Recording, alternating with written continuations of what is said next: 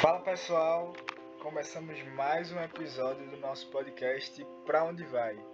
Esse podcast onde a gente vai discutir um pouco sobre a problemática dos resíduos de serviço de saúde e quais são os impactos desses resíduos no nosso dia a dia. Hoje nós vamos falar sobre os resíduos de serviço de saúde no contexto domiciliar. Então, quais são as problemáticas, como a gente pode lidar com esses resíduos, quais impactos que eles causam no meio ambiente e muito mais. Então, fica ligado que com certeza você vai aprender bastante hoje. Estamos aqui com dois convidados especialíssimos e que você já conhecem. Então, gostaria que eles fizessem uma breve apresentação. O Lucas e a Pietra estão aqui conosco nesse podcast. Boa noite, Fala, Lucas. pessoal. Boa noite. Eu sou o Lucas, sou médico formado pela Universidade Católica de Brasília e entusiasta dessa área dos resíduos de serviços de saúde, dessa área ambiental. Estou aqui para acrescentar no que eu puder. Olá, gente, boa noite. Meu nome é Pedro, sou da Engenharia Ambiental, estou indo para o meu quarto período é, na Universidade Rural de Pernambuco. E eu já participei daqui, né, dos resíduos de mudanças climáticas e estou aqui de novo. Espero é, me diverti bastante nesse podcast com vocês. Com certeza, vamos nos divertir e discutir bastante sobre esse tema, que é fundamental, né? Porque os resíduos de serviço de saúde, lógico que ele é uma problemática muito grande para os hospitais, mas ele também é uma, uma problemática muito grande nas nossas residências. Então, todo dia, basicamente, a gente está gerando algum tipo de resíduo de serviço de saúde seja por algum comprimido que a gente tomou, seja por é, algum medicamento injetável que, que alguém da sua casa utilizou. Então nós sempre estamos gerando esse tipo de resíduo. E aí eu queria começar perguntando para você, Petra, como é que esses resíduos gerados em domicílio se dividem e quais são os problemas que eles causam no meio ambiente? Então, é, seguindo aquela classificação de serviço de saúde que a gente fala tanto aqui, né? A gente tem o grupo A, o grupo B, o C, o D e o E. O grupo A, a gente está falando com as presenças de agentes biológicos, né? Que podem ter algum tipo de excreção, por exemplo. O grupo B são os grupos com resíduos com produtos químicos, por exemplo. O C são os rejeitos é, radioativos, o D é aquele resíduo comum, aquele plásticozinho, e o grupo E são os cortantes, certo? Então, é, essas são as classificações, alguns claramente são mais comuns que outros, mas isso a gente deixa um pouco para frente. É, a causa, eles podem causar diversos impactos no meio ambiente, e por isso é importante a gente estar tá falando isso aqui, principalmente dependendo do tipo de descarte. Algumas pessoas costumam descartar, por exemplo, em privadas, e isso não é tão adequado, né? Então, como a gente vai descartar, novamente, a gente vai falar um pouquinho isso na frente, mas como a gente vai descartar, como isso vai chegar no meio ambiente, ou nos aterros sanitários, ou nos métodos de tratamento, isso pode causar diversos impactos. Por exemplo, quando uh, remédios, né, que é o que a gente mais produz em uma casa regular, remédios entram em contato com a água, é, muitas vezes o sistema de tratamento, né, as ETS, as estações de tratamento de efluentes, elas não conseguem eliminar todos os riscos desses produtos químicos, e isso pode acabar voltando para o meio ambiente, para os nossos corpos hídricos, e isso pode gerar alguns impactos ambientais, afetar a biodiversidade, afetar os peixes que lá vivem, os níveis de hormônio, né, dependendo do tipo de resíduo. A gente também pode falar do grupo E, o grupo dos cortantes, né, tem pessoas que têm diabetes e precisam fazer aqueles exames de sangue, aquelas agulhas, e eles podem acabar se machucando ou até contaminando outras pessoas que estão dentro de sua casa. Então, os impactos eles são diversos, tanto para o meio ambiente, como pode ser para as pessoas que moram dentro da casa, e é necessário a gente conversar bastante sobre isso para tomar as devidas precauções. Com certeza, Pietra. E você citou um ponto que eu acho que é fundamental nessa discussão, né? Que não é só o que você descarta, é como você descarta.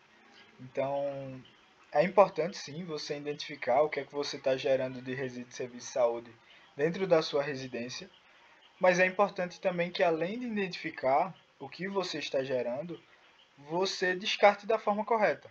Então, simplesmente jogar os medicamentos na descarga ou, ou no lixo comum não é um, obviamente, um, um método de descarte correto para essa tipologia de resíduos. E aí, dentro dessa discussão, a Pietra já trouxe aqui um pouco sobre as classes que esses resíduos se subdividem. Aí eu queria perguntar para você, Lucas. É, quando se trata das atividades de atendimento à saúde, existem resíduos que podem ser gerados, existem alguns resíduos que podem ser gerados, né? Então, além de, dessas classes, tem alguns resíduos que predominantemente são mais gerados nessas atividades de atendimento à saúde, home care ou, ou mesmo assistência é, na, na residência. E aí, quais são esses resíduos e quais são os principais resíduos que são descartados? Vamos lá. A gente já falou bastante sobre essa questão de como descartar e tudo na, naquele episódio sobre o descarte correto de medicamentos, né? Vendo os impactos ambientais aí que a Pietra comentou, é, os impactos na saúde também, que a gente também falou bastante. Então, vindo aqui para os tipos de resíduos mais comuns que são gerados. Eu vi um estudo que foi feito em 2010 com diversas unidades de saúde, equipe de estratégia de saúde da família, em Goiânia. E lá eles dividiram quais são esses resíduos para a gente ver quais que são os principais e como que a gente pode resolver esse problema, né? Então, o que mais tem são seringas, gases, aquelas fitas para medir a glicose, luvas e outros itens também que a gente usa para fazer curativos, como esparadrapo, outras seringas também. E a gente pode dividir isso dentro do grupo A, que a Pietra comentou, que são aqueles que têm um risco biológico, então que contém alguma secreção, sangue, alguma coisa que pode contaminar outra pessoa. E o grupo D são aqueles que resíduos comuns mesmo, plástico, embalagens, às vezes até seringa que só colocou um soro ali, não teve contato com nada. Então, dentro de casa pode pode deve ter essa separação, né, daquilo que é potencialmente contaminante aquilo que é normal, pode ir para o reciclável, para o lixo comum.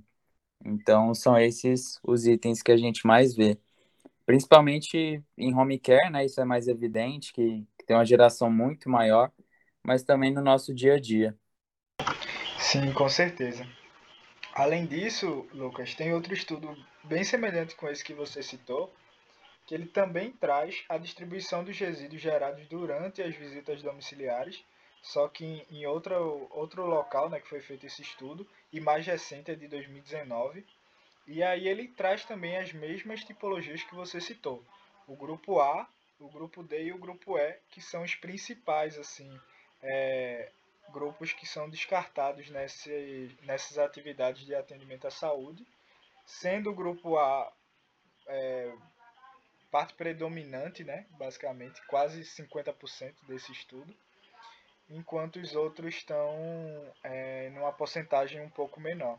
E aí, Pietra, agora eu queria passar a palavra para você para falar um pouco sobre como foi a gestão desses resíduos de serviço de saúde gerados em atividades é, de home care ou de atendimento à saúde domiciliar na pandemia, porque a gente sabe que teve aí um contexto global, né, onde teve um grande estresse de, em relação à geração de resíduos de serviço de saúde e creio eu que o número de, de resíduos de serviço de saúde cresceu bastante nos domicílios, algo que a gente não, não viu nos últimos anos, né?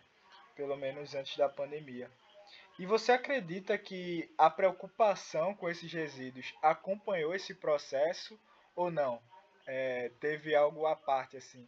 A pandemia é, apresentou um cenário, mas esse cenário não foi replicado para os resíduos. O que é que você acredita?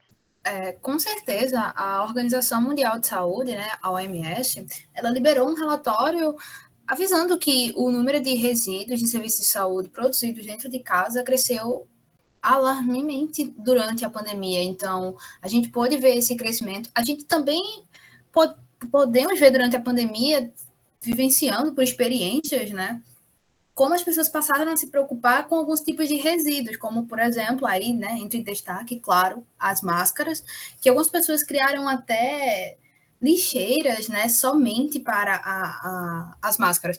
E aí a gente começa a entrar em alguns outros debates, né, se, se existia necessidade de tal prática. A gente já viu aqui durante os, as publicações da Econosp, se vocês acompanham, que a lixeira somente para máscara não é necessário. Então, houve uma preocupação, muitas vezes ela foi voltada para alguns resíduos, para outros, algumas pessoas não tiveram tanta preocupação, mas a gente pôde perceber isso por causa da necessidade crescente em utilizar esse tipo de material. Então, de fato, eu acredito sim que teve bastante preocupação aqui em casa. Julgo também ser uma. É, nós não sabíamos, falando aqui por experiência, aqui na minha casa nós não sabíamos como descartar os resíduos, então a gente descartava nos, é, nos, nas lixeiras mesmo. Durante a pandemia, a gente passou a pesquisar um pouquinho mais e hoje a gente tem uma sacolinha, né, para juntar os resíduos e fazer o descarte de forma correta. Que provavelmente vocês podem conversar um pouco sobre isso depois, mas sim, claro, houve essa preocupação durante a pandemia, novamente, voltado para alguns resíduos em particular. E eu acho que isso foi importante, né? A gente aproveitou essa onda para tentar ensinar um pouquinho mais sobre como fazer os descartes corretos, como gerir esses resíduos, não somente em casa, mas também nos hospitais, e principalmente os riscos de não ter uma gestão adequada para esse tipo de resíduo, quais os impactos eles podem causar, tanto no meio ambiente como na nossa saúde. Então, eu acho que é, foi um período bastante interessante, né? Não, com certeza. Nesses períodos de, de grande estresse, né? É, você fica, em alguns momentos, no, no, início da pandemia, as pessoas ficavam perdidas, porque você tinha algumas, algumas pesquisas, algumas instruções que diziam, ah, olha, usa máscara. Outras diziam, ah, não usa, só quem está doente. E aí a população fica perdida nesse, nesse cenário, né? E a questão dos resíduos de serviço de saúde também. Então, ninguém. Tinham muitas famílias, muitas casas que nunca tinham gerado resíduo de serviço de saúde com o volume que, que geraram na pandemia, como por exemplo máscaras, é, algodão, seringa, luvas e outras coisas que, que vieram acarretadas, óbvio, por um medo também da pandemia. E, e você precisa dar uma instrução de forma correta para essas pessoas para que elas também não, acabem não deixando de lado e, e, fazendo de qualquer jeito, né? Então precisa ter também um direcionamento e esse direcionamento quem precisa dar somos nós que estamos aqui conversando, né? Os pesquisadores, pessoas que entendem dessa parte de resíduos, para que também é, não seja feita de qualquer forma, como eu falei. E aí, Lucas, eu finalizo o nosso bate-papo perguntando para você depois de toda essa discussão que a gente teve aqui, como é que a gente pode descartar, como a gente pode descartar esses resíduos da forma correta? Bom, existem duas possibilidades. Pessoal que tem um home care, que isso é até mais orientado já, tem aquela caixinha de perfuro cortante para descartar as seringas, bisturi, agulhas, coisas que podem perfurar, né, que tem esse risco maior, precisam é, ser separadas dessa forma. E aí até o home care que, que faz a gestão desse resíduo, eles que levam, descartam corretamente. Mas no nosso dia a dia, que é a maioria do público aqui, né? Uh, a gente fala muito disso, né? Como eu comentei no naquele podcast sobre descarte de medicamento, mas reforçando aqui, a gente pode separar as cartelas de medicamentos ou medicamentos que a gente não vai usar mais ou que venceram, separar numa sacolinha e levar para as farmácias ou para postos de saúde que recebem. Sempre bom perguntar no lugar se eles recebem mesmo para fazer a destinação correta. Porque a gente não pode colocar em qualquer lugar, no lixo comum, na privada, que vão ter vários, várias consequências que a gente já falou aqui as seringas também, as agulhas, tudo que pode perfurar. Se você não tiver essa caixinha específica que geralmente tem no home care, você pode colocar dentro de um daqueles recipientes mais grossos, assim, tipo de produto de limpeza, ou uma garrafa PET, se não tiver essa outra opção, e colocar dentro, tampar, deixar longe do, do alcance de crianças, assim como os medicamentos, para evitar qualquer problema. E depois entregar também na farmácia, na unidade de saúde, no hospital. Então é basicamente isso, deixar separadinho e levar para um lugar que vai fazer a gestão melhor desse tipo de resíduo. E aquilo que, que não tem potencial de contaminar, como é, gás e essas coisas que assim, você usou para para algo não contaminado, foi só para limpar uma coisinha, para passar um soro, isso você pode descartar no lixo comum. Então tem que fazer essa diferenciação daquilo que, que pode contaminar ou não. E aquilo que contamina tem que ter um cuidado mais especial. Como a gente não não tem para onde levar assim, por exemplo, algo como a secreção, então você pode deixar num lixinho separado e amarrar bem, assim, colocar outro saco para evitar que alguém tenha contato com isso depois. O ideal seria separar tudo certinho como tem nos estabelecimentos de saúde, mas em casa, infelizmente, a gente não consegue destinar isso da melhor forma. Então, esse seria um cuidado a mais para a gente ter. Perfeito, Lucas. É interessante isso que você falou de. Às vezes, um, um, um algodão que você vai utilizar, um agase, não necessariamente é um resíduo que você vai tratar como resíduo perigoso, né? Então, esse excesso de cuidado também às vezes é perigoso porque você acaba gerando mais resíduo do que realmente é, seria preciso para aquela atividade que você está tá, tá lidando. Então, é importante que você entenda sobre resíduo de serviço de saúde para que esses problemas né, não aconteçam e para que você possa descartar esses resíduos da forma correta.